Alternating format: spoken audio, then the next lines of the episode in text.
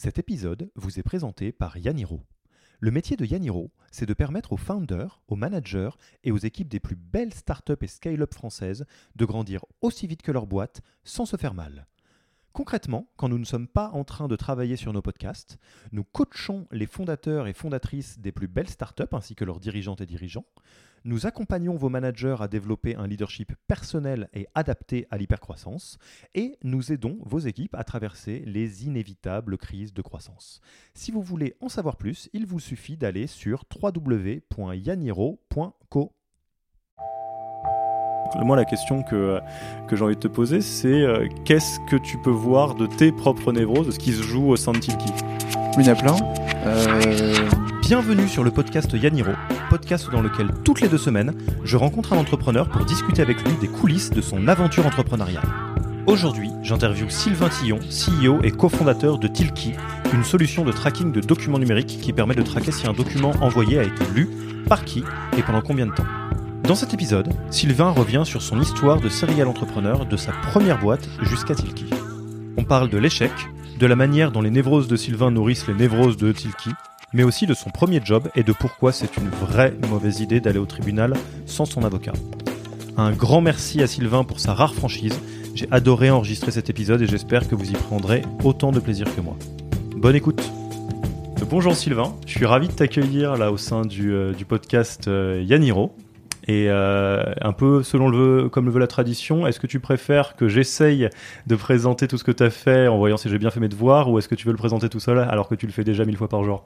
Alors j'ai vu que tu étais passé sur mon profil il y a 45 minutes, mon profil. LinkedIn. Ouais. Du coup, je te laisse faire. Allez, c'est parti. Donc, euh, tu es le fondateur avec euh, ton cofondateur qui s'appelle Timothée de Tilki. Euh, et vous, Tilki est une solution de tracking de documents qui permet, quand on envoie un document de type Propal, livre blanc, de savoir globalement qui a lu, quand, comment, combien de temps, dans quel ordre et est-ce que c'est lu ou pas. Tu Donc, cherches un boulot ou? Pas du Enfin, tout. on en parle maintenant parce que sinon, euh, moi je t'embauche commercialement, c'est très bien. Allez, nickel. Euh, bah, D'ailleurs, je peux même te rajouter que vous êtes diversifié sur tout ce qui est Tilki Event euh, et Job aussi.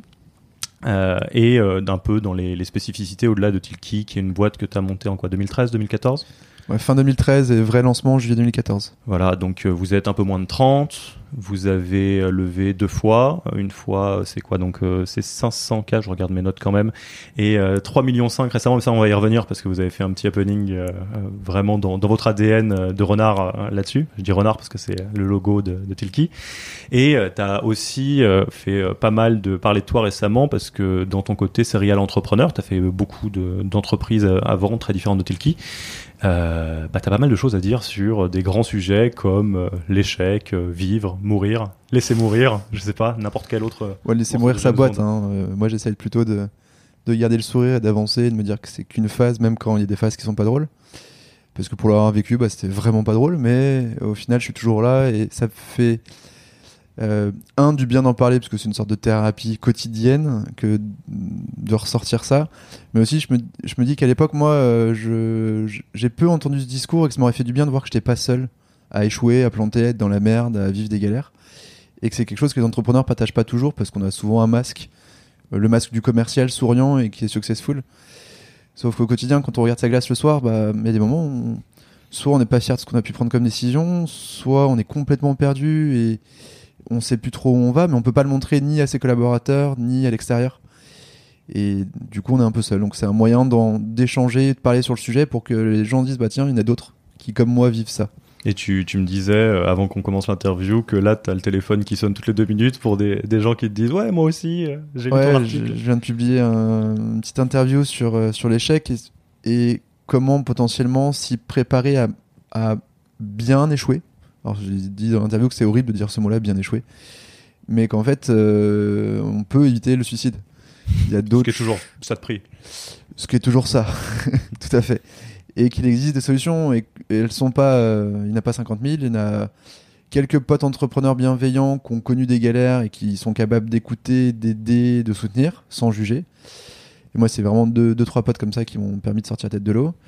Aujourd'hui, il y a maintenant deux associations très bien, enfin notamment une 60 000 rebonds qui est Ouais. un peu partout en France. J'aimerais en profiter pour euh, passer un petit coucou à Bruno Tesson, qui se reconnaîtra, qui travaille là-bas, ancien euh, DG du réseau Entreprendre.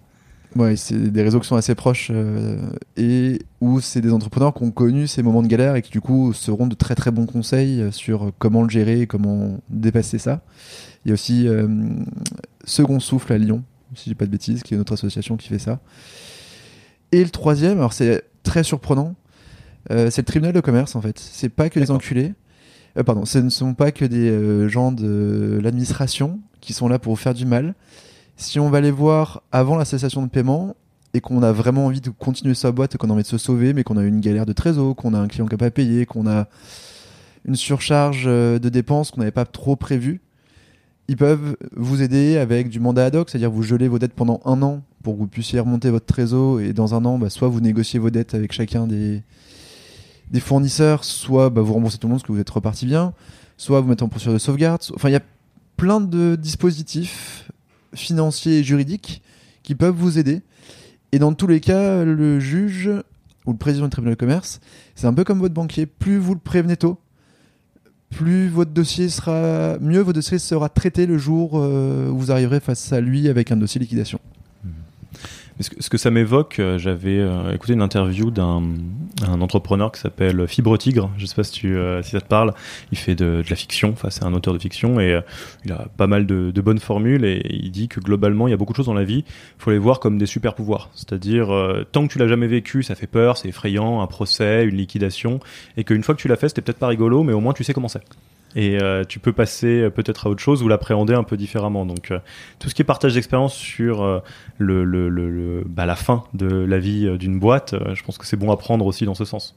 Ouais, après, faire attention à ces super pouvoirs, parce que dans ma première boîte, j'ai eu un, deux, trois procès pour des conneries. Un concurrent qui m'a copié, mais qui m'a attaqué pour pas que je puisse l'attaquer, et qui a fait appel, évidemment, donc je compte ça comme deux procès. Et une commerciale qui m'a volé des produits et qui voulait pas me les payer.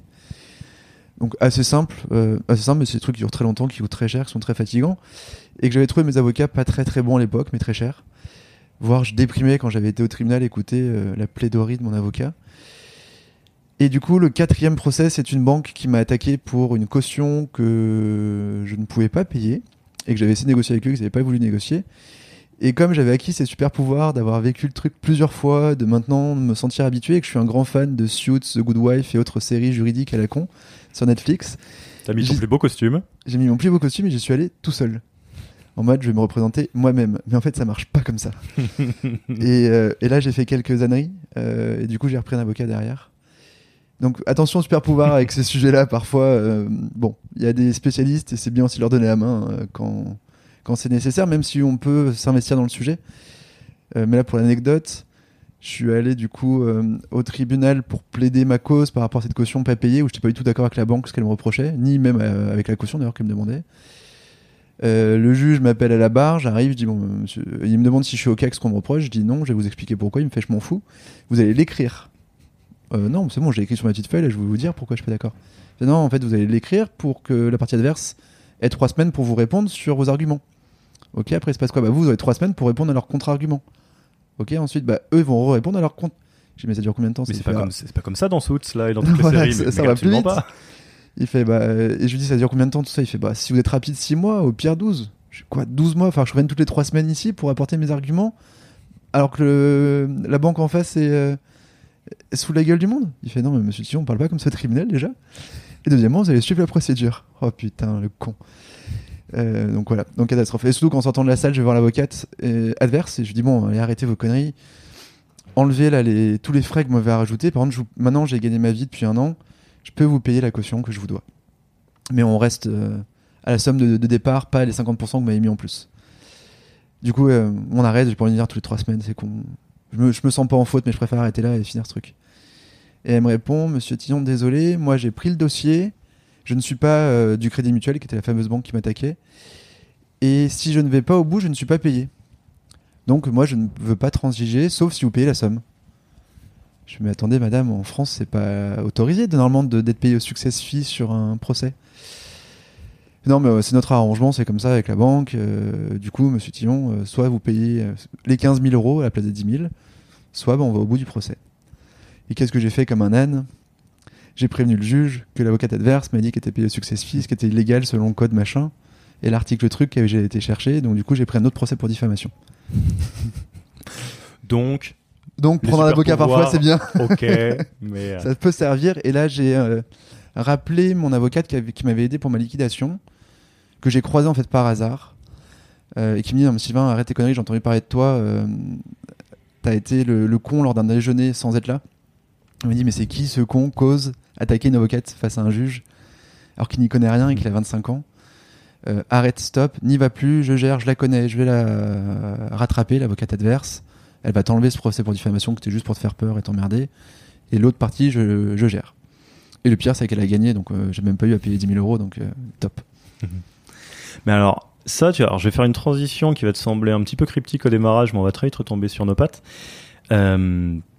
On avait un petit peu parlé euh, avant l'interview de, de ton côté, euh, de ton rapport à l'injustice euh, notamment. Est-ce que bah, c'est quand même, quand même pas mal quand on lançait une boîte euh, ambitieuse.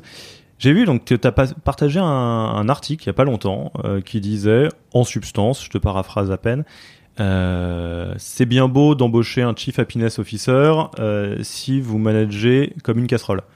Euh, voilà, là c'est ma, libre interprétation de, ton article, mais enfin globalement, euh, ce que ça dit, c'est euh, euh, faut pas penser pansement, faut déjà regarder ce qui se passe point de vue dirigeant et comment ça, qu'est-ce que ça crée dans l'organisation. Alors moi, il y a un truc que j'ai découvert il y a pas longtemps, un article, je, je mettrai les, liens dans la référence, que, j'adore dans la en psycho d'un auteur assez classique, qui défend la thèse suivante, qui dit les névroses d'un dirigeant, alors névrose assez classique, hein, vont de toute façon contaminer l'organisation. Donc la question, c'est de savoir euh, comment et qu'est-ce qu'on peut faire à partir de là. Donc moi, la question que, euh, que j'ai envie de te poser, c'est euh, qu'est-ce que tu peux voir de tes propres névroses, de ce qui se passe dans, dans ta tête, qui se joue au sein de Tilki? Oui, il y en a plein. Et j'ai même fait un travail indirect pour les assumer à fond et les annoncer aux candidats qui postulent chez nous. Où je lui donne toutes les raisons de ne pas venir chez nous, parce qu'on est une boîte un peu bizarre.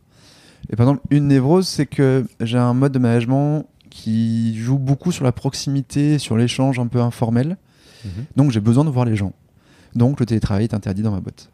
Ce qui est complètement pas moderne comme entreprise. Alors il y a plein d'autres choses, on est moderne avec transparence des salaires, avec euh, plein de- d'endroits, de- d'autres choses, on est flexible, mais le télétravail c'est quelque chose où je suis pas à l'aise. Non pas que je fasse pas confiance aux gens, au contraire, et du coup il y a des flexibilités pour prendre des journées de temps en temps quand les gens veulent faire un boulot et qui préfèrent être tranquilles.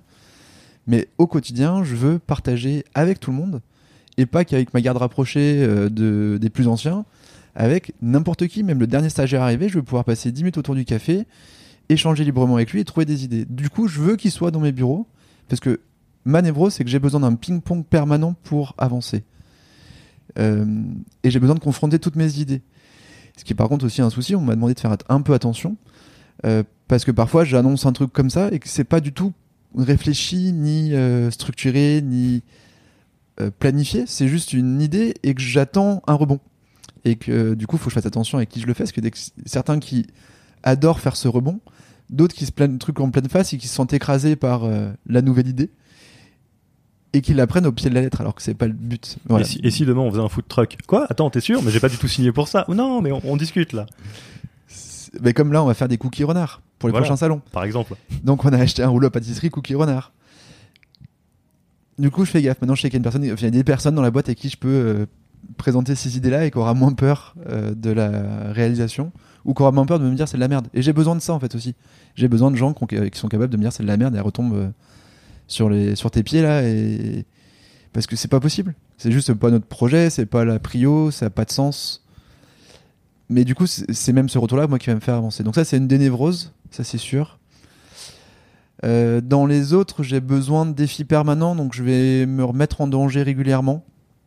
Euh, alors soit sur des nouvelles, sur des idées managériales, où on va péter l'orga complètement, on va changer complètement le, la façon de travailler, la façon de recruter, le, parce que j'ai envie de tenter autre chose et j'ai besoin de ça moi pour me nourrir, pour euh, apprendre et pour m'éclater au quotidien. Donc c'est une autre névrose où je vais me mettre en danger, donc je vais mettre tout le monde en danger régulièrement. Par exemple, en voilà deux. Et euh, Je suis sûr qu'on peut en trouver d'autres. c'est euh, c'est des névroses donc on peut tourner aussi évidemment par, par son côté positif parce que c'est un peu comme ça que ça marche aussi. Il y a plein d'avantages à fonctionner comme on fonctionne, hein, même quand euh, c'est un peu différent. Et ça t'est déjà arrivé ou ça t'arrive encore que ça, ça, ça, crée des problèmes ou ça crée des, des difficultés euh, de, de, des gens qui le vivent mal. Parce que toi, fatalement, tu es à, à l'aise ou au moins tu as l'habitude de fonctionner comme ça, vu que tu impulses, que tu le veuilles ou non. Mais est-ce qu'il y a des fois où. Ouais, on me le dit après, ouais. Euh, des collègues qui, sont plus proches qui peuvent me dire sinon, la tête déconné sur cette annonce parce que ça a fait peur à certains ou ça a été pas pris de la bonne façon par certaines personnes. Mais du coup, c'est rattrapé parce que, un, ils me connaissent, deux, on a écrit ces névroses et pas que les miennes, celles de la boîte, parce qu'en fait c'est des névroses de boîte qui sont certes impulsées par moi au mmh. début, mais aujourd'hui il y en a d'autres qui impulsent des névroses dans cette boîte. Par exemple, ça donne quoi la névrose de la boîte qui sont pas forcément que les tiennes? Euh... bon, En fait, il y a une vraie névrose bicéphale où moi je vais avoir une culture très libérée dans l'idée, et mon associé va avoir une culture très militaire dans, sa... dans son éducation personnelle.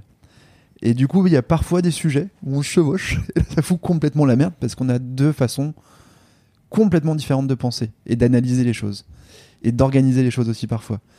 Alors par contre, c'est ce qui fait, enfin souvent ça fait la force, parfois c'est le bordel parce que sans vouloir passer au-dessus de moi ou l'inverse ou moi, passer au-dessus de lui, on peut complètement se contredire. Ça fout la merde ça. Mais là, comment vous arrivez à gérer Est-ce que vous dites, euh, bon bah faut écouter et papa et papa faut écouter les deux. Euh, il y a en fait un, il y a un tonton qui a été mis en place pour ça. D'accord, il s'appelle vraiment tonton? Euh, Il s'appelle Stéphane, on s'appelle papa en fait, euh, parce que nous deux on s'est pas appelé papa maman avec Tim, mais, mais c'est lui le papa qui est un peu plus sage, un peu plus, un peu plus ancien, qui est un pote de Tim mais qui travaille plus avec moi parce que c'est notre directeur commercial aujourd'hui. Et du coup qui sait nous parler, et qui nous comprend et qui sait trouver le, le juste milieu entre ce qu'on a pu présenter. Donc il fait un peu le médiateur et le tampon vis-à-vis de certains membres de l'équipe. C'est pour ça que j'appelle le tonton, le parrain, c'est celui qu'on va voir quand on s'engueule avec ses parents et qui est rassurant parce qu'il prend un peu de recul et qu'on écoute un peu plus parce que c'est pas, il n'y a pas de lien direct. Bon, le parrain, tu vas aussi le voir pour euh, finir dans du béton. Hein. C'est un autre parrain, ça. euh, plus globalement, avant qu'on reparle un peu de un peu la genèse, des différentes boîtes, comment tout ça, ça s'est euh, organisé, les... on a vraiment le sentiment, quand, quand on t'écoute parler, quand on voit un peu ce que tu postes, que tout ce qui est euh, managérial ou du moins un peu euh, ce qui se passe dans ta boîte au-delà de ce que bah, ce qu'elle fait, ce qu'elle délivre, c'est un truc qui est vachement important pour toi. D'où ça vient selon toi? D'une expérience un peu folle à 18 ans de... à Malte. Je voulais apprendre l'anglais en vivant l'anglais au quotidien. Je suis parti euh, six semaines là-bas. Euh, J'avais billet d'avion payé par mes parents et c'est tout. Fait que je me démerde sur place pour trouver un logement et pour payer ma bouffe, enfin payer mon logement et ma bouffe. Donc j'ai travaillé, mais c'est le but de travailler pour parler anglais. Et je me suis retrouvé cuistot, mais en salle, parce qu'à l'époque Malte ne faisait pas partie de l'Union Européenne, donc j'avais pas de visa de travail, donc fallait me cacher. J'avais 18 ans, j'étais fan de cuisine, mais j'avais jamais travaillé en cuisine. Et j'ai appris euh, plein de choses incroyables. Et il y a plusieurs trucs qui m'ont choqué, gêné, emmerdé. Euh, la première étant qu'on était payé en fonction de notre nationalité. Donc les plus payés de l'heure, c'était les Maltais, devant les Italiens et Français, parce qu'on était censé savoir cuisiner, qu'on avait du goût. Euh, devant un peu le reste de l'Europe, euh, Serbes, Roumains et autres, qui étaient présents et qui eux parfois avaient des compétences en cuisine. Et encore devant les Libyens, qui étaient considérés comme des singes, donc qui n'avaient pas touché à la nourriture. Et c'était dit comme ça dans les cuisines. Les singes étaient à la plonge, euh, les, les Libyens étaient à la, plonge. Ce qui est ultra choquant. D'autant plus que les Maltais foutaient rien. C'était insupportable de voir ceux qui étaient le plus payés qui produisaient le moins et ceux qui étaient pas très bien payés, les Serbes et Roumains. Putain, ceux qui faisaient tourner la cuisine. Et euh, sans eux, on avait plus de pain maison parce qu'il y avait que le Roumain qui savait faire ça. Sans le Serbe, on avait euh, plus de pâtes maison non plus, parce que c'est le seul à, savoir faire les pâtes artisanales. Après, c'est refaisable, mais à son rythme de production, c'était impossible. Et les mecs étaient moins bien payés que moi de l'heure. Je trouvais ça fou, quoi. Donc il y a eu ce premier truc là où je me dis merde, il y a un souci. Parce que là, limite, il y avait transparence de salaire, on le savait, hein, combien on était payé.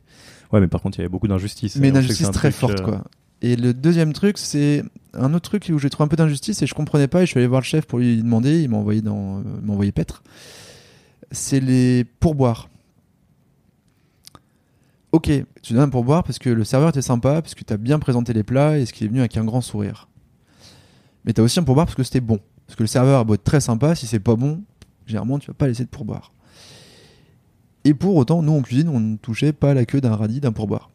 Et je ne comprenais pas cette logique, sachant qu'on finissait comme les serveurs, qu'on faisait même une heure de plus euh, que les horaires qui étaient payés, et qu'on n'avait jamais ce, côté-là. Et, que- que je suis allé voir le chef en disant Je ne comprends pas. Je, je comprends qu'il y ait so- 70% peut-être pour les serveurs, parce que c'est eux qui font ce travail et c'est eux qui récoltent. Mais c'est aussi grâce à nous. Donc que nous, on soit motivés. Et qu'en plus, on voit que les clients ont été contents. Ça, fait du bien, pas qu'au porte-monnaie, ça fait du bien à l'ego et, et la motivation. Et il m'a répondu, tu comprends rien, c'est pas ton sujet. De toute façon, même entre chaque serveur, ils ont des euh, pourboires différents et, euh, et c'est très bien comme ça. Et pareil, ça, je me suis dit, le jour où je peux avoir la main sur ce sujet-là, j'aimerais le faire différemment. J'aimerais réfléchir à une autre méthode qui me semble plus juste. Voilà, donc c'était ça le point de départ. Après, il y a aussi ce point de départ dont je parlais tout à l'heure. hein, plus il y a de défis, plus ça me fait marrer. Et plus on me dit de faire quelque chose, plus j'ai envie de faire le contraire pour voir si ça marche. Donc il y a plein de moments, je suis juste dans l'envie de faire différent. Euh, parce que j'aime bien me faire mes propres idées, des, euh, mes propres idées des choses, que j'aime bien beaucoup expérimenter et que j'aime pas suivre euh, la méthode traditionnelle ou la méthode théorique qu'on peut apprendre à l'école ou que les anciens un peu moins naïfs euh, ne vont plus oser faire et vont te dire bah voilà nous on a fait comme ça donc faut reproduire. Non j'ai envie de faire autrement. Peut-être que je me planterai mais j'apprendrai quelque chose.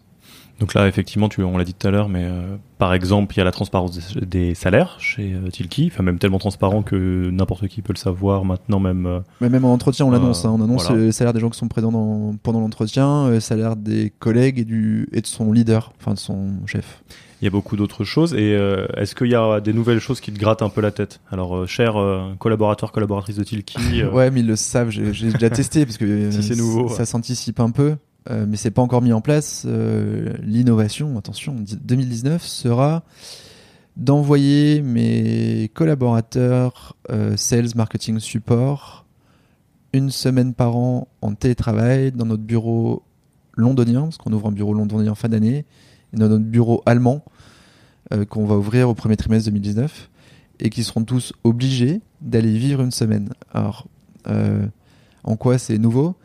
L'idée c'est, un, on est 30 à Lyon, euh, une super dynamique, on se connaît bien, on est copains.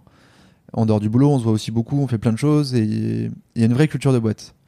On va ouvrir un bureau avec trois pauvres gars à Londres qui vont galérer, qui auront très peu de leads entrants, qui auront très peu de succès à fêter, et qui seront trois.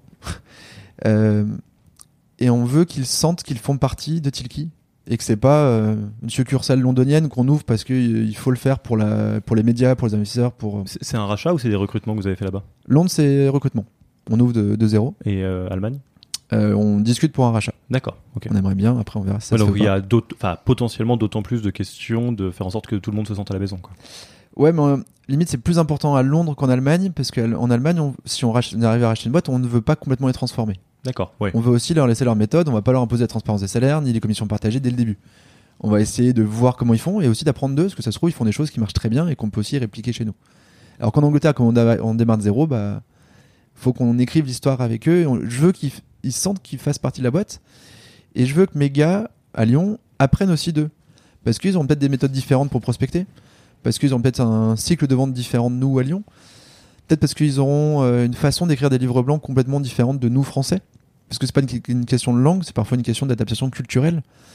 Et je veux que les Français le vivent au quotidien. Parce que, alors ça, ça vient aussi de notre expérience, qu'on a raté, évidemment. Euh, mon associé est parti vivre six mois aux US. Et un décalage horaire l'enfer, parce qu'il nous parlait que l'après-midi, et nous l'après-midi, si on était en rendez-vous, ben, on, on ne l'avait pas de la journée, ce qui était chiant. Et deux, ce qu'il nous disait, on ne le comprenait pas. Euh, et on disait, non mais attends, mais t'es con, ça marche pas comme ça. Sauf que c'est lui qui était là-bas. Ouais, c'est lui qui avait raison, mais. euh, Mais on raison. C'est lui qui était sur place, ouais. Mais c'est lui qui observait, sauf que ces observations, on n'arrivait pas à les entendre parce qu'on ne les vivait pas. Et parfois, c'est dur de. euh, Quelqu'un qui te dit euh, va à Moscou actuellement, il fait 42 degrés, donc prends que des shorts et t-shirts, peut peut-être prendre un pull quand même. Tu dis c'est quand même Moscou. Alors qu'en fait, c'est le mec qui est là-bas qui dit ça. Bah là, c'était un peu cette idée-là. C'est qu'il avait beau nous dire euh, aux US, si on n'est pas intégré dans Gmail et dans Salesforce, on ne peut pas bosser. Vous mais attends, en France, oui, euh, tout le monde nous le demande, mais on arrive à bosser quand même. Ouais, sauf qu'aux US, on ne crée pas une boîte sans un CRM. En France, avant de se poser la question d'un CRM, souvent il y a plusieurs années et plusieurs dizaines de millions d'euros de chiffre d'affaires qui sont passés. Là-bas, vraiment, on, on crée sa boîte from scratch en tant que freelancer avec Salesforce ou avec un CRM type Pipedrive, No CRM ou un autre. Du coup, ils veulent que toutes les données soient dans leur CRM et pas dans Tilki, dans le CRM, dans Gmail, dans machin, dans le truc. Et ça, vraiment, c'est quelque chose que, bah, du coup, je suis allé passer pour vous. ouais. un mois là-bas. Et à partir du moment où tu l'entends trois fois et que tu vois comment s'organiser ces jeux chez eux et comment ça marche sur l'ordinateur du prospect, ok, bon, on change la roadmap et on met en priorité l'intégration dans Gmail. Mais tant qu'on l'avait pas vécu, on réagissait moins vite, évidemment. D'où c'est ça qu'on veut éviter aussi. Que les Anglais nous disent, bah non, chez nous, ça marche pas comme ça. Il faut faire plus de. euh, par exemple, en Allemagne, a priori, le business se fait beaucoup sur des salons. En France, c'est moins vrai. On ne fait quasiment plus en France des salons.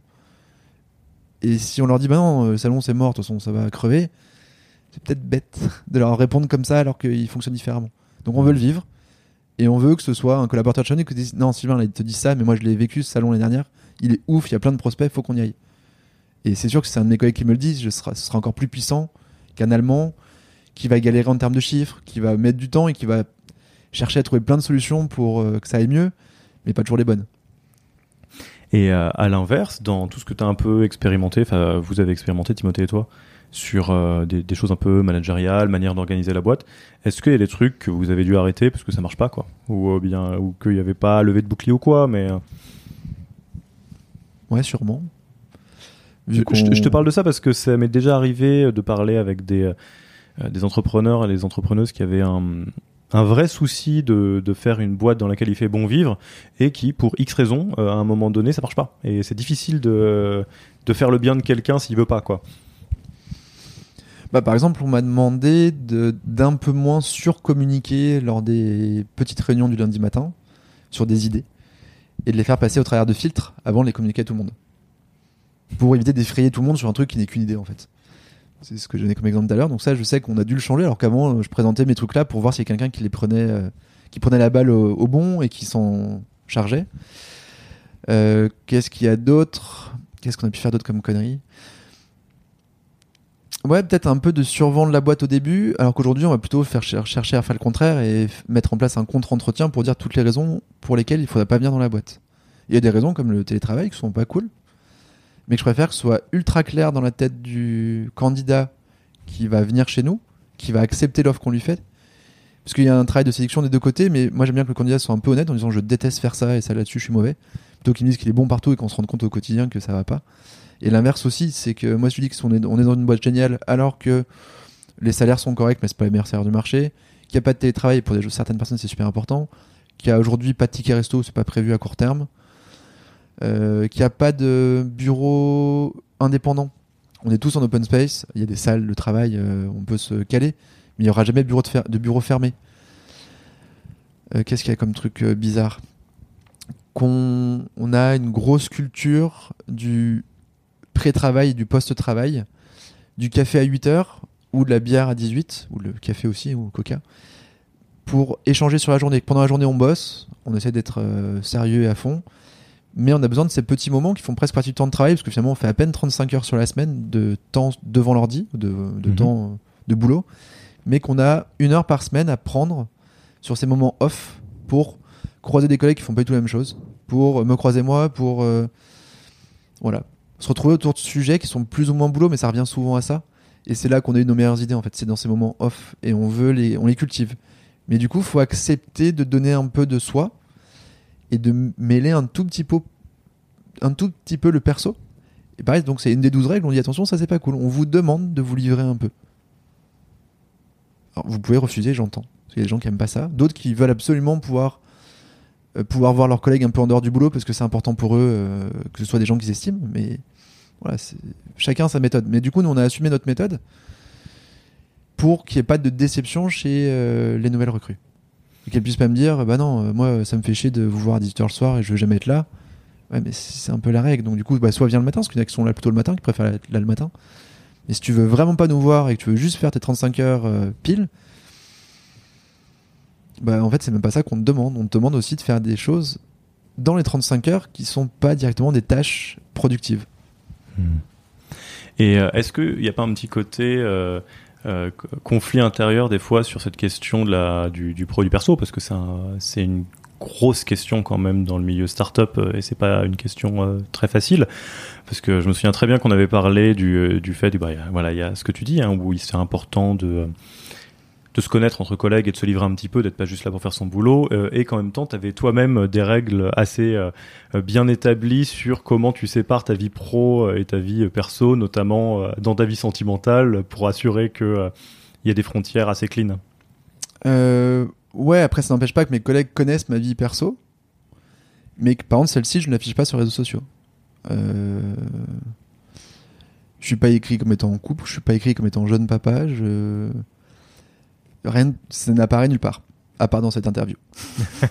mais du coup, elle sera plutôt diffusée à titre pro. Mais voilà, c'est pas un truc dont je parle euh, ou que j'affiche, parce que déjà je trouve c'est assez inintéressant.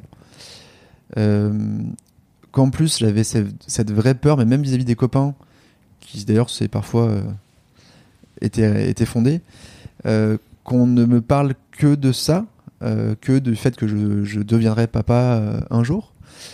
Et que c'est pas que moi. Enfin que moi c'est pas que le fait que j'ai de papa. J'ai aussi d'autres choses. Tu me parles de mes hobbies de mes restos de mon boulot. Et que tu passes la soirée à me parler de comment je vais euh, accueillir le gamin qui arrive. Oh, ouais ça va 5 minutes quoi mais en tout cas je, je ne veux pas être dans ce type de case là donc du coup c'est pour ça que je ce truc là je les partage peu. euh, après, chacun vit sa vie. Il euh, y a des collègues qui n'ont jamais présenté leur conjoint et on s'en fout, chacun fait ce qu'il veut. D'autres qui les ont présentés très vite parce qu'ils sont les bienvenus lors de nos soirées euh, ou de nos événements, certains événements entreprises. Là, chacun fait ce qu'il veut. Mais c'est plus, toi, limite, en plus, on veut presque pouvoir t'aider si t'arrives une galère aussi. on voit que, quelqu'un ressent que tu vas pas bien, on va pas te laisser aller pas bien. Enfin, c'est con. Quitte à te dire, mais rentre chez toi, va gérer tes merdes. Mais du coup, faut qu'on le comprenne un peu. Et pour le comprendre un peu, faut qu'on connaisse un tout petit peu. Je demande pas à connaître ta vie. Je demande à, comprendre les signaux que tu m'envoies. Voilà. Et euh, qu'est-ce qui te. Je, je, vais pas trouver le bon mot, mais qu'est-ce qui te gratte dans le fait de qu'on puisse potentiellement te considérer que sur un aspect de toi-même? Alors, je vais pas rentrer plus en détail dans le côté jeune papa, mais je pense à ça parce que c'est un sujet aussi d'entrepreneurs que je rencontre sur euh, euh, ouais mais euh, moi j'ai pas envie d'être juste le start-upper avec des Stan Smith quoi. Et je parle vraiment pour toi là, je fais le parallèle avec le côté de n'être que ton boulot quelque part. Mais... Ouais, mais en fait, moi je suis un homme sandwich, donc si, moi je me suis créé cette image de n'être que le, taré serial entrepreneur qui a créé Tilky et qui se déguise en renard. Et je veux pas qu'on aille me chercher sur autre chose en fait. Ça, ça me va bien d'avoir un personnage public. Hmm. Donc au contraire, moi je suis très content qu'on ne me voit que comme ça. Et par exemple là, euh, sur la dernière euh, interview, sur celle-ci où tu vas me faire parler un peu plus, une autre journaliste m'a posé des questions un peu cool. Ça m'a fait plaisir pour une fois qu'il sortait un peu des des sentiers battus. Ou du coup qui m'a demandé mes prochains rêves. Alors j'expliquais que un de mes prochains rêves serait de racheter une entreprise dans la fabrication de poêles et casseroles. Je suis fan de gastronomie et on une même pièce de bœuf dans une poêle Seb ou Tefal ou dans une poêle Mauviel ou Cristal, Cristal pardon, ça n'a pas le même goût. Vraiment. Mais le même morceau que tu as coupé en deux. Hein. Et tu as cuit pareil. Et pourtant, ça, on le sait peu, c'est peu valorisé, alors qu'aujourd'hui, tous les grands chefs dans les grandes cuisines utilisent ces ustensiles qui sont accessibles au grand public. Et j'adorerais travailler sur le marketing d'un produit comme ça. Et pas que pour la France, pour le monde entier, parce qu'on est vu comme un super beau pays de la gastronomie, mais on met très peu en valeur ce qui permet de la préparer. Et j'adorerais travailler là-dessus. Et de, et de refaire du produit industriel euh, qu'on touche, pas que du digital. De travailler avec des équipes qui m'ont pas choisi aussi, ça c'est un autre défi que j'aimerais vivre un jour. C'est aujourd'hui j'ai toujours créé mes boîtes from scratch, donc j'ai choisi les gens avec qui je voulais bosser. Là, c'est de dire, bah, tu arrives dans une boîte où limite t'es le méchant, donc. Euh, Bonjour, on fait pas de télétravail, ouais, ouais, tu vas voir. c'est ça. non, mais du coup, tu dois aussi accepter derrière qui existe déjà, de trouver un moyen de de transformer les gens sans les violer. Euh, ou de transformer ou de les faire avancer à ta façon aussi, avec tes névroses, hein, toujours. Mais voilà, ça c'est un défi qui pourrait me plaire. Et du coup, il m'a posé cette question-là, donc j'ai raconté cette histoire. Mmh. Euh, mais c'est en, c'est aucun projet à court terme parce que euh, j'ai Tilki, je suis engagé à 200% et un, j'ai pas le droit de faire autre chose. Deux, du coup, j'en ai pas envie de faire autre chose pour l'instant, mais ça m'empêche pas de voir des choses qui m'éclatent autour et de me dire tiens, un jour, si je pouvais faire ça, ça m'éclaterait. On a parlé de là de, pas mal de choses et on a on n'est pas en fait parlé du tout de, ton histoire etc. Mais Il n'y a pas d'obligation, de toute façon, on fait, on fait ce qu'on veut hein, ici. Euh, moi, il y a un truc qui, que j'aimerais bien, sur lequel j'aimerais bien t'entendre, c'est bah, l'histoire de, de, de, ton histoire euh, en tant que serial entrepreneur. Euh, comment tu la raconterais si on te force pas à rentrer dans des jalons et surtout comment est-ce que tu la raconterais si tu te forces consciemment à éviter un effet euh, post-rationalisation, création de ma ah, propre légende, j'ai sorti l'épée du rocher, déjà tout petit, euh, je vendais des limonades, etc. Tu, tu, fais, tu le fais comme tu veux, vraiment ça commence où tu veux, ça termine où tu veux. Mais euh, en fait, je te pose la question parce que euh, l'histoire d'entrepreneur, c'est toujours très intéressant pour d'autres personnes qui pensent à monter leur boîte ou qui sont en plein dedans. Euh, la post-rationalisation, pour moi, ça l'est beaucoup moins. Et moins drôle. pas du tout de parents entrepreneurs, donc pas du tout béni là-dedans. Mais pour plein de raisons, toujours eu besoin de me différencier pour que mon papa me regarde ça vient de là. Qui, qui, se disent putain, il, fait des choses, c'est pas con. Donc j'ai fait plein de petites choses depuis que je suis adolescent qui m'éclataient pour gagner de l'argent, pour faire des petits boulots, pour suivre des projets passion. Par exemple? Euh, J'ai bossé en pizza yolo, donc d'abord en livraison, après en cuisine. Euh, j'ai organisé la plus grosse soirée étudiante euh, prépa, de prépa à l'époque à Paris mais ça avait même pris trois mois alors que j'étais en prépa et que je, me suis éclaté à faire cette soirée, à rencontrer des DJ incroyables et faire des trucs de fou.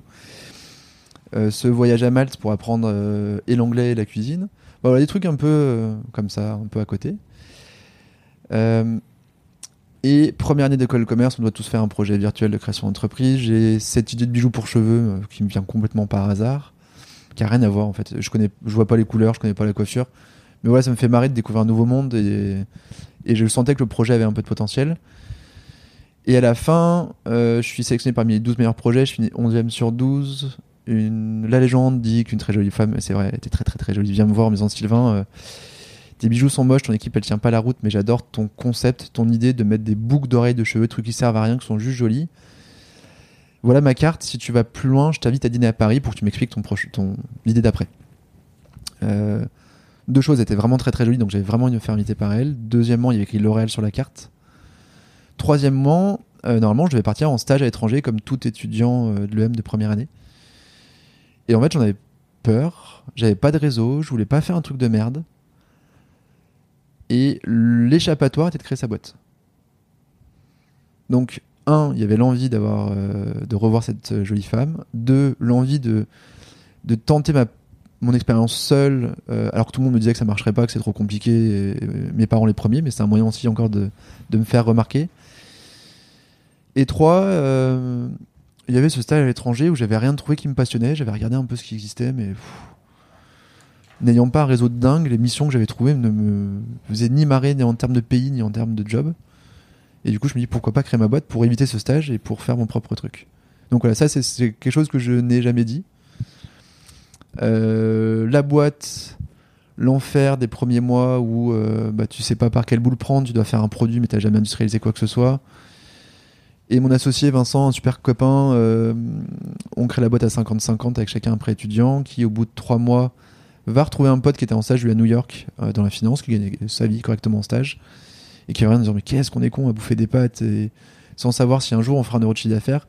Lui est défrayé de 1800 euros par mois en stage dans la finance, mais je vais faire pareil, quoi. Enfin, c'est 1800 fois plus que nous, donc. Euh, et en plus, euh, beaucoup moins risqué, beaucoup plus cool. New York, c'est trop cool. Je vais faire la finance.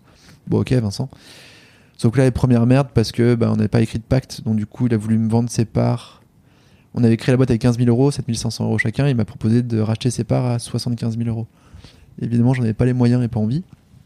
Donc là, on s'est euh, brouillé à mort, ce qui fait que depuis 15 ans, j'ai jamais revu ce Vincent. Et qu'en plus à l'école il y a eu euh, les provinçants beaucoup et moi tout seul parce que à la fin j'avais réussi à trouver une combine d'avocats véreux pour couler la boîte pour 12 000 euros et je récupérais 100% de la boîte. Donc au final il a accepté de vendre ses parts pour 10 000 euros que du coup j'ai racheté. Mais dans l'histoire il n'y a que lui qui a gagné l'argent au final hein, parce que vu que la boîte a fini au tribunal lui a gagné 2500 euros. Et derrière des, des, galères dans tous les sens parce que les Français euh, sont foutus de ma gueule en me disant ton truc ça marchera jamais de toute façon tu comprends rien t'as 20 ans que les seuls qui m'ont dit ok on fabrique c'est des Chinois. Du coup bah, j'ai dit ok. De toute façon les Chinois disent souvent oui oui, ils disent rarement non donc on a essayé avec eux. à signer des premiers beaux contrats, mais avec des galères de production, de livraison incroyables. Mais toujours en, en y croyant, quoi. Il y avait, toujours- enfin, il y avait une folie derrière tout ça qui était euh, et une énergie folle.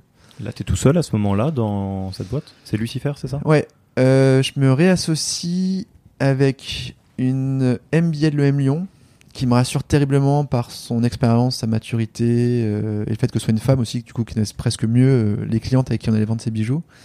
Et un designer ultra talentueux de Paris, où lui c'était plus compliqué parce que à distance, on, se comprenait peu. Pourtant, c'est quelqu'un vraiment génial, il y a plein de trucs que je n'ai pas assez écouté.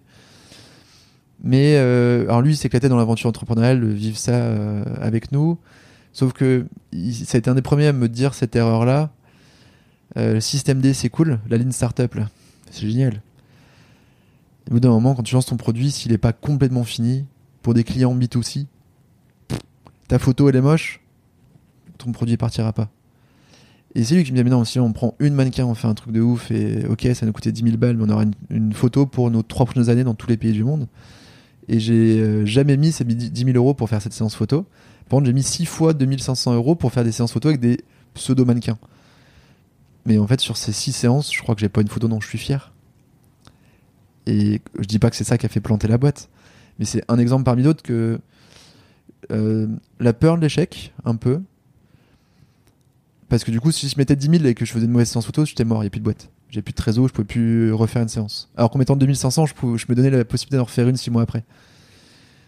Euh, donc il y a cette peur-là de pas réussir, d'être en dessous de mes attentes, mais qui finalement faisait que j'arrivais toujours en dessous, mais en disant c'est pas grave, j'ai pas trop payé. Et deux, euh, même dans le produit, on était encore trop en système D à faire un truc qui était pas nickel, mais parce qu'on n'avait pas l'argent, qui fait tout de suite qu'on des clients, donc on a vendu un peu vite, ce qui a aussi créé la déception. Donc voilà. Euh, ils m'ont accompagné très vite quand Vincent est parti de la boîte. Et de toute façon, je suis incapable de créer seul. Après, ça ne veut pas dire que je continue toujours avec mes associés, parce que dans toutes mes boîtes, je me suis séparé de mes premiers associés. Timothée, si tu nous écoutes. Non, il y en avait eu, il y en a eu un avant.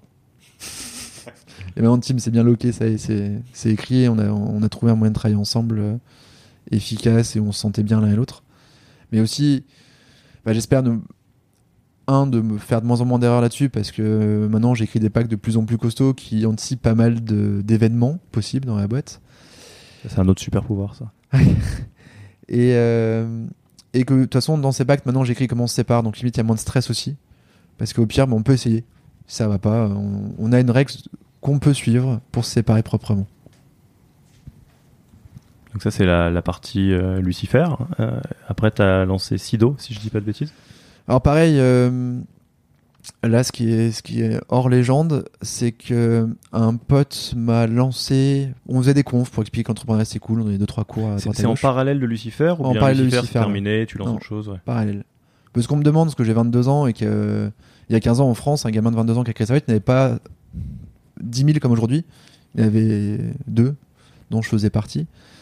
Et ce pote-là notamment. Et du coup, on se retrouve à faire ses confs, machin, on s'éclate à donner des cours. Et on se rend compte que. Ah putain, je me rappelle, je crois que c'était à la fac. Euh, à la question pourquoi vous n'entreprenez pas? La réponse est parce qu'on nous a dit que c'était mieux d'être fonctionnaire. Et tu dis, waouh, on part vachement de loin. Si tu as ce modèle de pensée depuis l'école, depuis toujours, et depuis tes parents, il y a un truc qui a raté, parce que même si tu as les compétences et l'envie, tu ne t'autoriseras jamais à le faire. Et du coup, il faut qu'on t'explique qu'en fait, mener ses projets, c'est aussi mener sa vie. Et que c'est pas autant créer une boîte, c'est créer une asso, c'est organiser ton voyage, c'est euh, un peu prendre sa vie en main pour choisir ce qui, entre, en cas, ou créer ce qui va se passer après. Et on écrit une bande dessinée pour les collégiens. Enfin, c'est mon pote qui démarre là-dessus. Il trouve un dessinateur talentueux, incroyable. Il m'envoie les premières planches. Waouh, c'est fou. Sauf que ce pote, il a la fâcheuse manie d'être un adepte du 80-20 et qui va faire 80% du boulot euh, qui prend 20% du temps, mais les 20% du boulot qui reste un peu chiant, qui demande 80% du temps, bah, ça l'emmerde. Une fois qu'il a conçu l'idée jusqu'au bout et qu'il la voit dans sa tête, il est prêt à l'abandonner. Et il montre ça, je dis non mais t'es con, mais faut aller au bout de ce projet, quoi. C'est ouf comme idée, c'est génial comme format. La BD ça plaît aux gamins. On a trouvé un bon format où euh, la BD reste bien une BD et à côté du texte intelligible et marrant à lire. je le fais avec toi. Donc ça, c'est en parallèle de Lucifer. Et ça démarre en 2007. On gagne des concours aussi sur cette BD. Euh, et 2008 est une belle année pour Lucifer, mais je, on on devait failli se faire racheter, on s'est fait enculer. Euh, au niveau équipe, on commence tous à souffrir de peu se payer, de, de toujours galérer avec le moindre euro euh, où on doit faire attention. L'international, on s'est planté. Euh, tout ce qui est notre R&D, on peut plus la sortir parce qu'on n'a pas le cash pour la sortir. On sent que ça tend un peu et de toute façon, euh, septembre 2008, octobre 2008, c'est la crise grecque qui arrive. Et en fait, avec un impact incroyable sur les particuliers, où on bossait aussi avec des, enfin, je, bossais avec des banques pour la partie bande dessinée, qui me disaient mais nous, il n'y a pas encore de logique à. Non, c'est pas la crise grecque, c'est les subprimes qui explosent. 2011 la Grèce, 2008 les subprimes. Et les banques disent aujourd'hui, il y a aucune logique à ne pas investir, mais les boîtes et les particuliers n'empruntent plus et dépensent moins. Donc en fait, dans tous les cas, même s'il n'y a pas de raison, il n'y a pas de vraie crise, on est en train de la créer. Et putain, les coiffeurs qui ont une logique pet analyste géniale, une gestion de bon père de famille en tout cas, on dit on n'achète plus rien. On ne fait plus de stock, on garde tout notre réseau pour payer nos salariés, qu'on veut pas virer. Et stock, zéro. Et notre carré de commande, il diminue de 60% euh, du jour au lendemain.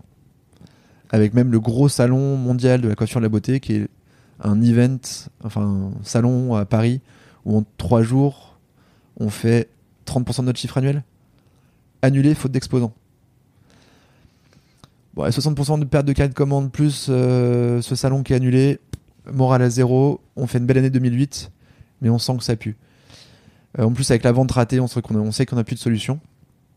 Et, euh, et je crée à ce moment-là ce qui va devenir Sido. Donc en fait, j'ai commencé à me désengager avant la liquidation. Donc j'ai eu un rebond un peu, un peu facilité par ça, dans le sens où je, je vis très mal hein, cette fin de Lucifer qui est horrible pour tout le monde. Mais j'ai déjà un truc en tête qui me permet de pas sombrer. Et qui me rassure comme quoi je vais être capable au moins de me payer le SMIC. Parce qu'il y a aussi des questions financières. J'avais zéro hein, et des dettes et j'avais tout mon compte courant que je savais que j'allais perdre et qu'au moins me payer 1000 euros par mois par mes 2-3 cours et interventions, ça me rassurait comme quoi je pouvais continuer à avoir mon appart et, et manger. Euh, c'est peut-être un peu euh, sensible comme question, mais comment est-ce qu'ils le vivaient les, les autres euh, personnes qui étaient engagées dans salariés ou, ou collègues toutes les personnes qui étaient dans Lucifer quand j'imagine à un moment donné ça devenait flagrant que tu as regardé ailleurs aussi. Ouais, mais en fait je me suis auto viré de la boîte comme un con au moment du rachat raté. On a été très très loin dans la discussion avec cette boîte. Et leurs exigences, il y en avait deux. Un, qu'on vire notre nana qui faisait administratif et comptable. Et deux, que je me vire moi, parce qu'ils voulaient pas un autre chef dans la boîte. Et que pendant les six mois de discussion, en fait, j'ai organisé tout pour tout déléguer à mes collègues. Et pour que je n'ai plus de rôle où je suis indispensable. Sauf que le jour où il m'annonce, le jour de la signature, hein, il m'annonce que c'est plus il devait me racheter la boîte 300, entre 300 et 400 000 euros. Il me dit c'est plus ça, mais c'est 60 000. De toute façon, était ce serait refusé par les investisseurs et autres.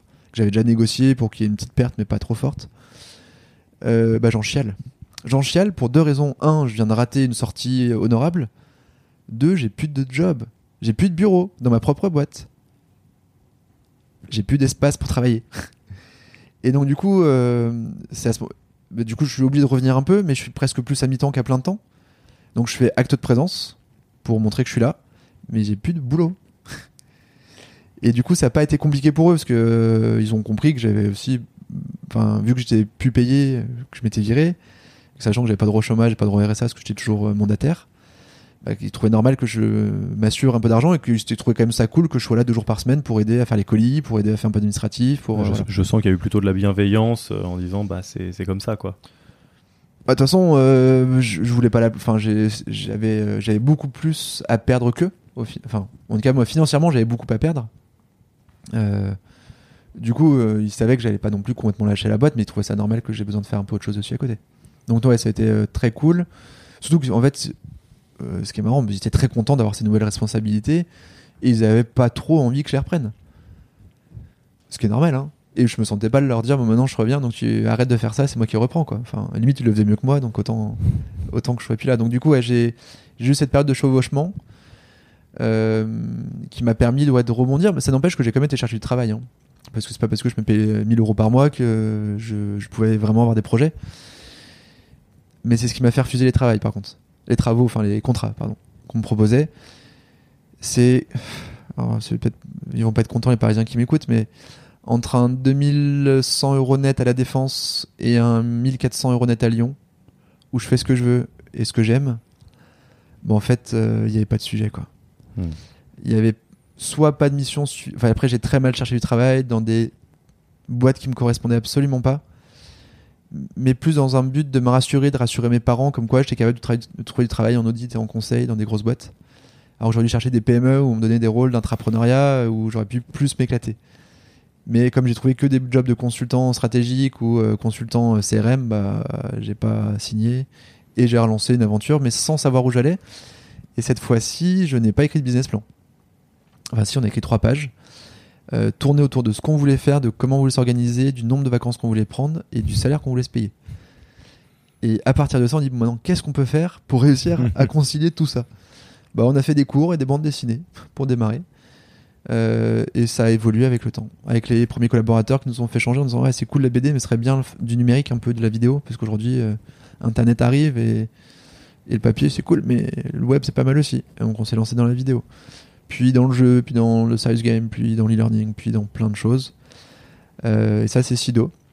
Sachant qu'au bout de 4 ans, la boîte commençait à très bien tourner.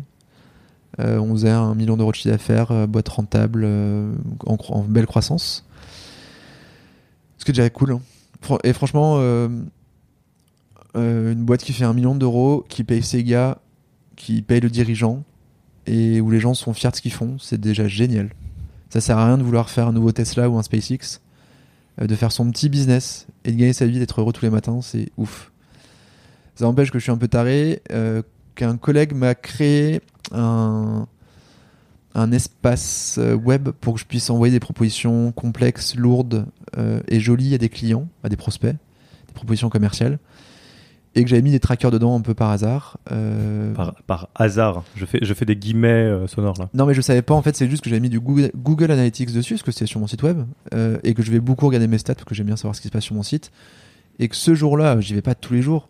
Ce jour-là, je vais consulter mon site, je vois qu'il y a des visiteurs sur mon site, je regarde quelle page il regarde, et il est sur ma proposition commerciale. Et sachant qu'il y avait que lui qui pouvait y accéder, parce qu'il y avait un mot de passe pour y Mhm. accéder. Et du coup, bah, je l'appelle. Et évidemment, le client me dit c'est génial, parce que j'avais rien compris, donc explique-moi, et on passe deux heures au téléphone, et à la fin, il dit bon, bah, c'est cool, on signe. Et là, je me dis, mais c'est Donc c'était une propale Sido. C'est ouf, en fait, c'est ça qu'il faut. C'est pas juste lui mettre un bel espace pour qu'il puisse regarder les documents. C'est que ça me dise quand il est dessus pour que je puisse le guider, répondre à ses questions, voir qu'il se fout de ma gueule et qu'il prend que mon prix, parce que ça arrive et le client a le droit de faire ça. Mais ouais, je préfère le savoir pour pas lui courir après 12 fois. Et pour pas le faire chier et pour moi pas m'emmerder. Et on démarre un proto de Tilki à ce moment-là, euh, un proto bidouillé pour voir si. Tout, le monde me dit que l'idée est pas conne. Au final, il y a peu de gens qui payent le proto. Il y a eu un gros besoin d'évangélisation que j'avais pas imaginé parce que moi j'avais déjà un CRM dans ma boîte, ça me paraissait normal, ça me rassurait en fait. Mais tous mes copains, aucun n'en avait. Euh, plein de même de belles PME, ils n'en avaient pas non plus. Donc euh, quand je leur disais mais c'est quoi votre transformation aujourd'hui, ils me disent bon quoi? Bah tu sais, t'envoies combien de devis, t'as combien de commandes? Ah mais je suis à 100%. Donc généralement ceux qui disent 100% ils sont à 30 et ceux qui disent 30 ils sont à 10. Parce que tu vas dire mais ce devis là, tu me dis que t'es à 100% mais celui-là a priori il est perdu. Mais ouais mais ça je le savais. Mais pourquoi tu lui as envoyé un devis alors? Ah. Donc faut tous les compter? Bah ouais, tu prends ta liste de devis, tu vois combien sont transformés en commande. Mais déjà ça faut pouvoir le suivre. Et quand on n'a pas de CRM, bah, c'est l'enfer pour suivre ça. Parce que c'est des mails, parce que plusieurs personnes envoient ces mails et qu'on sait pas où les chercher, on sait même pas. Il n'y a même pas un suivi sur le mail de dire bah ce mail est, gagné et traité. Donc du coup ouais, ça a été plus, beaucoup plus long que prévu. Et voilà Tilki, sauf que Tilki, l'erreur que j'ai pas voulu reproduire de Lucifer, c'est d'y aller sans argent. Je savais que pour faire le projet que j'imaginais, il me fallait un peu de cash. Qu'en plus moi, j'allais quitter une boîte trop cool, Sido, où j'étais bien payé, où je m'éclatais, pour un truc où je ne voulais pas ne pas être payé. Euh, c'est une règle, je ne veux plus ne pas être payé. Bah, c'est plus le même moment dans ta vie aussi, t'as vécu d'autres choses. Moi, même pas que ça, c'est que euh, la motivation chute aussi faute d'argent. Donc ouais, on Bah, peut ne pas se payer six mois, mais euh, au bout d'un moment, bah on n'a plus de vie sociale, parce qu'on peut plus, euh, on va plus à la bière avec les potes, parce qu'ils vont nous offrir la bière une fois, deux fois, trois fois, au bout d'un moment on se sent pas bien. On peut plus aller au resto avec eux, on peut plus prendre de vacances, on n'a pas de cash. On, au niveau amoureux, bah, c'est compliqué aussi, que ce soit le conjoint qui assume tout, tout le temps, parce que du coup, on, on le vit pas bien. Limite, on va refuser les vacances, alors que c'est lui qui dit, je les paye. hein. Je dis, mais non, euh, moi, je veux pouvoir participer, là, je peux pas, donc on n'en prend pas, on garde des sous. Euh, sauf que ça fait chier les deux, en fait, de pas partir en vacances. Encore plus lui qui avait les moyens d'y aller. Euh, De, l'extérieur, c'est exactement le même parallèle d'une autre manière que la, photo mannequin à 10 000 euros. C'est que tu, tu peux tirer sur la corde à un moment, il faut, faut pas se mentir, il y a des moments c'est obligatoire, il y, a des, il y a des creux, il y a des machins, mais que ça peut pas vraiment être une fin, quoi. Exactement. Même pour toi, précis, précisément. Et qu'en plus, c'était une raison de mon échec euh, de Lucifer, c'est que je n'ai jamais cherché à gagner de l'argent. Aussi. Pas assez. Parce que je m'en foutais un peu. Parce que je vivais bien que 500 euros par mois. Et que je m'étais toujours dit, bah, si je fais plus que zéro de résultat net ce mois-ci, je me paierai. Sauf qu'en tant que commercial de base un peu con, une fois qu'on a atteint son zéro, on arrête l'effort. Alors déjà, parce que du coup dans Sido, euh, mon zéro c'est 6% de résultat net. Alors après, pendant les 4 ans où j'ai été euh, dirigeant commercial de cette boîte-là, on a toujours fait 6% de résultat net. J'ai embauché ma remplaçante, qui est géniale, et on lui a dit de monter les prix. Mais comme c'est pas sa boîte, elle a monté les prix. Et ben on est passé à 10% de résultat net. Parce qu'elle, est- En un clic. et quasiment, que j'ai jamais réussi à faire. Donc voilà, ça c'est une autre anecdote. Euh, Et, et, et- et donc, ouais, je voulais me payer, donc du coup je suis allé lever des fonds. mais attends, avant ça, hors légende, donc l'histoire, c'est que Sido, tout roule, euh, tout se passe bien, et que vous découvrez, euh, ou tu découvres non, par c'est hasard pas moi, c'est un copain qui me fait ça. hein. C'est moi qui découvre l'im- l'impact, mais c'est un copain de la boîte qui me crée la plateforme. Oui, mais enfin, en tout cas, c'était euh, pour un besoin Ouais. de, de Sido et que tu te dis, attends, attends, attends, il y a peut-être un truc à faire et puis ça m'éclate, quoi. Ouais, avec le défi du produit, où j'avais après aussi euh, atteint un peu mon seuil d'incompétence chez Sido, où euh, Ça fait combien de temps, Sido? maintenant ça a 9 ans, là, ça avait 4 ans, 4-5 ans à ce moment-là. Ouais. Euh, où je me sens pas mauvais manager sur les 10 premiers collaborateurs, un peu moins au-delà. Un peu mo- ah, pas assez présent déjà parce que bah, je suis beaucoup en déplacement, c'est ce qui me fait marrer et du coup euh, bah, c'est compliqué quand on a un manager qui est pas là. Euh, que même je me sentais incapable de monter les prix parce que c'était trop mon idée et que j'avais du mal, j'avais peur de décevoir mon client alors qu'on a toujours eu un niveau de surqualité incroyable. Mais comme je me vendais un peu moi, euh, bah, même problème qu'avec Lucifer à l'époque, hein, je vendais mon idée de bijoux pour cheveux, bah, j'étais presque tenté de l'offrir parfois pour que les gens la prennent. Enfin, euh, prennent mes bijoux ou prennent mes idées de pédagogie. Et donc voilà, pour ces raisons-là, euh, c'était presque un bon moment pour moi de lâcher un peu la, barre. Et aussi, je voulais revivre ce défi du produit que j'avais raté, enfin de Lucifer, des bijoux. Parce qu'aujourd'hui, Tiliki, c'est un produit, c'est le même pour tout le monde. Alors, c'est un produit numérique, qu'avant, c'est un produit industriel, mais je voulais revivre ça avec le côté web qui m'a toujours attiré, avec le côté international qui me manquait pas mal chez Sido, parce que c'est une boîte franco-française euh, qui n'a pas pour objectif d'aller plus loin que ça. Et que je voulais vivre cette aventure un peu start-up folle. euh, et je voulais limite revivre le côté investisseur que j'avais aussi planté avec Lucifer, parce que j'en avais vu quelques-uns. Et que j'avais pas du tout chez Sido, parce que zéro, chez Sido, on a zéro prêt bancaire, zéro dette, zéro investisseur, zéro rien. C'était un autre. de toute façon, j'ai- Un, j'avais pas le choix, et deux, j'avais pas envie. Mais là, j'avais ré envie de vivre le truc et d'apprendre de gens. Sido, j'apprenais plus rien. Et là, je voulais me remettre en danger. Limite qu'il y ait des mecs qui me disent quoi faire, même si ça m'emmerde et que c'est. Dès qu'on me dit ce que je dois faire, je fais le contraire. Mais j'ai presque besoin qu'on m'impulse des choses que j'avais pu chez Sido. Et Donc- Sido tourne mieux depuis que je suis pas là. Non, mais c'est vrai. Donc, Ils sont passés à 1 million 2, 1 million 4, 1 million 5 les trois années euh, qui suivaient. Donc euh, super croissance avec plus de résultats que quand j'étais là. Donc naissance de Tilki, on part lever des fonds, bâton de pèlerin. Ouais. On évangélise parce que tout le monde a, a pas tout à fait compris au démarrage pourquoi c'est bien. Pas de stress sur la levée de fonds parce qu'on avait mon associé et moi chacun notre boîte, donc on faisait ça soirée week-end et à mi-temps. Donc je continuais Sido encore à l'époque. Euh, et où on se dit on le fera pas sans ça. Si on lève pas de fonds, on le fait pas. Donc du coup, on, y est un, on est un peu décontracté parce qu'on a déjà un boulot, on a déjà un salaire. Et on dit on est prêt deux à quitter notre job pour faire Tilki à 100%, mais que si on se garantit des, un niveau de vie correct. Et je crois que cette euh, surconfiance a joué dans le fait qu'on a réussi à lever des fonds et où à l'époque, il y a 4 ans, euh, c'était beaucoup de lever 1 million d'euros sur un PowerPoint. Parce qu'on a levé 500 000 en cash et 500 000 en prêt bancaire. Et c'était pas mal, enfin c'était une belle somme en fait, sur un PowerPoint que j'ai diffusé dernièrement sur Madines et qui est dégueulasse en plus. Donc c'est vraiment sur nos gueules à nous en fait. C'est sur mon plantage, qui a généré par contre des appels euh, de mes investisseurs à mes anciens associés et des anciens clients pour savoir si j'étais un boulet ou quelqu'un qui avait pas eu de chance. Je pense que c'est ni l'un ni l'autre, hein, c'est un autre sujet, mais il y a eu une vérification perso uniquement de moi, pas de mon associé, parce que lui, il n'y a pas eu d'échec. Euh, et le fait qu'on ait chacun une boîte qui marche, Sido pour moi et mon associé c'était Oxfose, qui a une petite web agency qui tournait bien, euh, qui a une belle image sur le marché euh, à Lyon. Et du coup, on a beaucoup joué là-dessus en disant voilà, on a déjà vécu des erreurs, plein. On en fera d'autres, mais pas les mêmes. Et là, on est vraiment ambitieux et on a vécu la boîte de service cool, mais on se fait chier tous les deux. Et maintenant, on vivre un truc de ouf du produit international. Et je pense que ce discours-là a, un peu plus, c'est ce qui fait qu'on a fait une belle levée. Et donc là, la boîte se développe, non, putain, ça a mis deux ans. On a... Ah ouais Qu'est-ce qui a fait un... On lance la boîte, on fait déjà 3000 euros de chiffre d'affaires par mois, donc c'est rien, on fait un peu de chiffre. Et euh, deux ans après, on fait 10 000 par mois. L'enfer. Parce que, un, le produit en fait a été beaucoup plus complexe que prévu à, créer. Tant que c'était la bidouille, c'était facile, mais dès qu'on voulait le, le systématiser et l'industrialiser, en fait, ça a été beaucoup plus compliqué que prévu avec tous les cas clients, avec tous les types de navigateurs, avec tous les types d'ordinateurs, de, téléphones et autres, et dans toutes les langues du monde, et selon les firewalls. Enfin, oh. en fait, on s'est retrouvé dans un truc vachement plus complexe.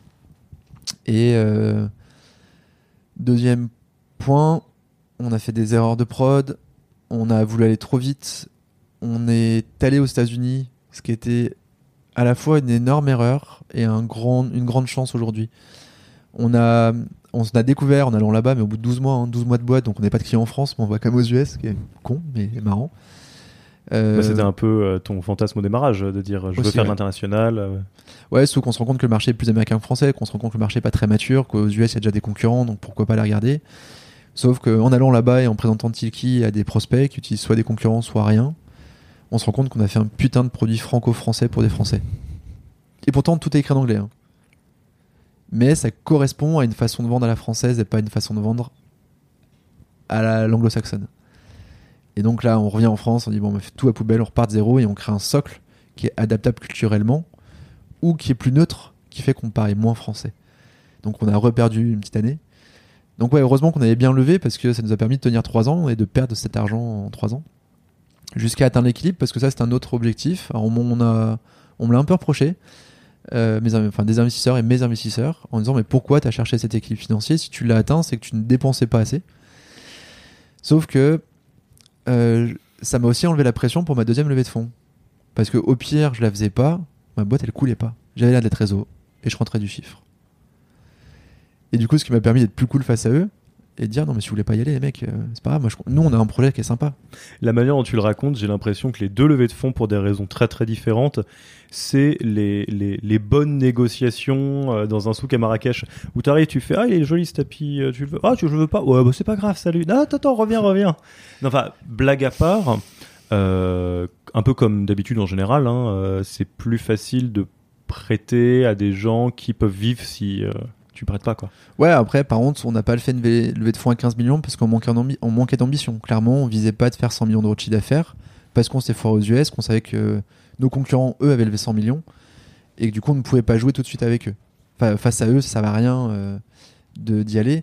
D'où on avait un, côté un peu commerçant lyonnais qu'on nous a, nous a reproché de dire, euh, on leur a dit nous en 2-3 ans on connaît la route pour faire 10 millions.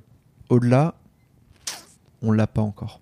On l'a pas encore parce qu'il faut que le marché bouge, il faut qu'il mûrisse, mais ça on peut pas l'anticiper, on peut pas vous dire baguette de magie, on sait que le 8 décembre 2019 le marché va être mûr. Non, j'en sais rien. Et que si mûrit, oui, il y a un potentiel à 200 millions en Europe. Aujourd'hui, il n'est pas mûr et pour moi, il y a un potentiel à 40. Donc si on prend 10 millions, c'est déjà bien. Hmm. Et là, donc le, prochain chapitre de ta vie avec Tilki, alors pas forcément que les, poils aient racheté euh, une boîte, tu, tu, le vois comment donc Parce que ça coïncide avec euh, la levée de fonds, la dernière à 3,5 millions, c'est il n'y a pas si longtemps que ça. Ouais. Euh, bah là, c'est l'ouverture du bureau à Londres qui est le prochain défi. Donc, mettre en place une équipe là-bas. Et euh, je suis super content parce qu'on a une collègue de Lyon anglaise qui est avec nous depuis deux ans qui va aller s'installer là-bas. Donc, c'est cool parce qu'on aura une vraie personne qui connaît très bien la boîte et très bien les produits qui sera sur place et l'Allemagne où euh, fin septembre, euh, du coup l'interview sera peut-être diffusée après, mais on va rencontrer des premières boîtes avec qui on commence à discuter. Et ça c'est une vraie excitation, quoi. Ça va être vraiment marrant. Euh, cette partie-là de. En plus les Allemands sont tellement différents dans la façon de travailler que ça va être très très très très drôle.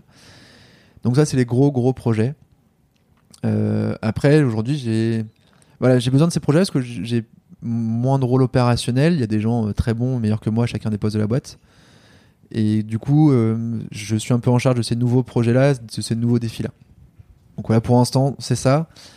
Euh, d'arriver à dépasser les 5 millions d'euros de chiffre d'affaires annuel récurrent et mettre la boîte en vente. D'ailleurs, ça, ça fait partie des 12 euh, règles qu'on donne aux nouveaux collaborateurs pour qu'ils ne soient pas déçus chez nous. La boîte C'est que sera la boîte vendue. sera vendue dans les 3-5 ans. Après, on l'espère. Limite, c'est il y aura un succès si elle est vendue. Si elle n'est pas vendue, c'est soit qu'on n'a pas atteint les objectifs, donc elle va pas assez vite, donc faut tenir plus longtemps, soit qu'on aura planté. Non, mais ça, c'est un, je trouve que c'est vraiment un super euh, mouvement et puis c'est très très honnête et transparent de, de mettre ça dès l'entretien de recrutement parce que je suis euh, toujours assez surpris. Alors déjà, parmi les fondateurs, euh, de voir que des fois il y a un angle mort sur Oui, euh, bah, quand, quand j'investis, euh, enfin quand j'ai des investisseurs, j'ai des actionnaires, bah eux évidemment c'est un exit qu'ils cherchent hein, et puis il y a même pas de mal à ça, c'est le modèle tel qu'il est.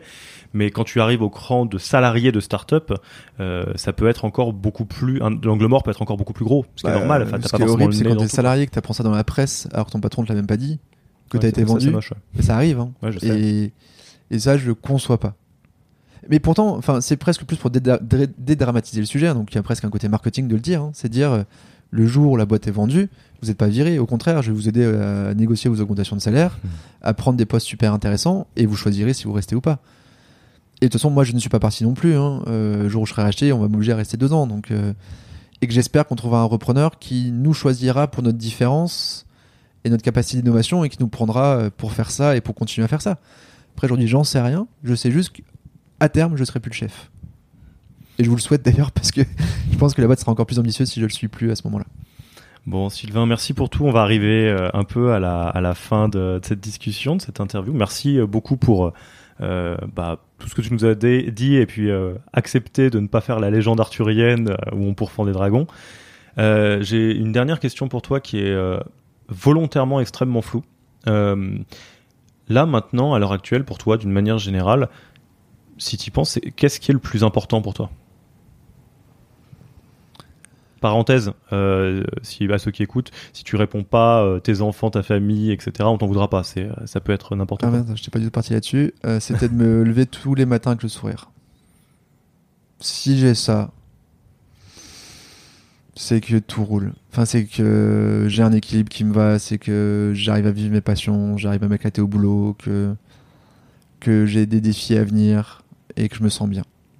Donc retour au, au business plan SIDO de euh, je veux gagner temps, je veux faire ça, je veux faire ce que je veux et être content. Ouais, mais c'est ce que je vis aujourd'hui, hein, franchement. euh, et tant que je le vis, c'est que, voilà, pour l'instant, je suis sur la route que je voulais, et pro et perso. Et que c'est. Et que si je. De toute façon, je, vais, je deviens fou quand j'ai plus le sourire le matin, j'arrive pas à me lever. Enfin, euh, autant je peux me coucher tard, autant me lever, c'est l'enfer. Donc si j'ai pas le sourire le matin quand je me lève, je me lève pas. Donc ouais, pour l'instant, je l'ai. Et où est-ce qu'on envoie les, les personnes qui nous écoutent et qui ont euh, envie de te parler ou euh, de, te, dire quelque chose? Euh, qu'ils n'hésitent pas sur LinkedIn, sur Twitter. euh, je suis plus dispo en dehors des horaires traditionnels. Je réponds pas au téléphone, mais je réponds tant qu'il y a une trace écrite quelque part, je réponds. Je suis plus à l'aise à répondre à l'écrit, au moins pour démarrer. Après, autour d'un café, d'une bière, bière, bonne bière, c'est possible, belge, wallonne même, trappiste. Et là, ouais, c'est sûr que ou un bon déjeuner, vous êtes sûr que vous arriverez à me trouver. Ok, le message est passé. Merci Sylvain. À bientôt. Au revoir.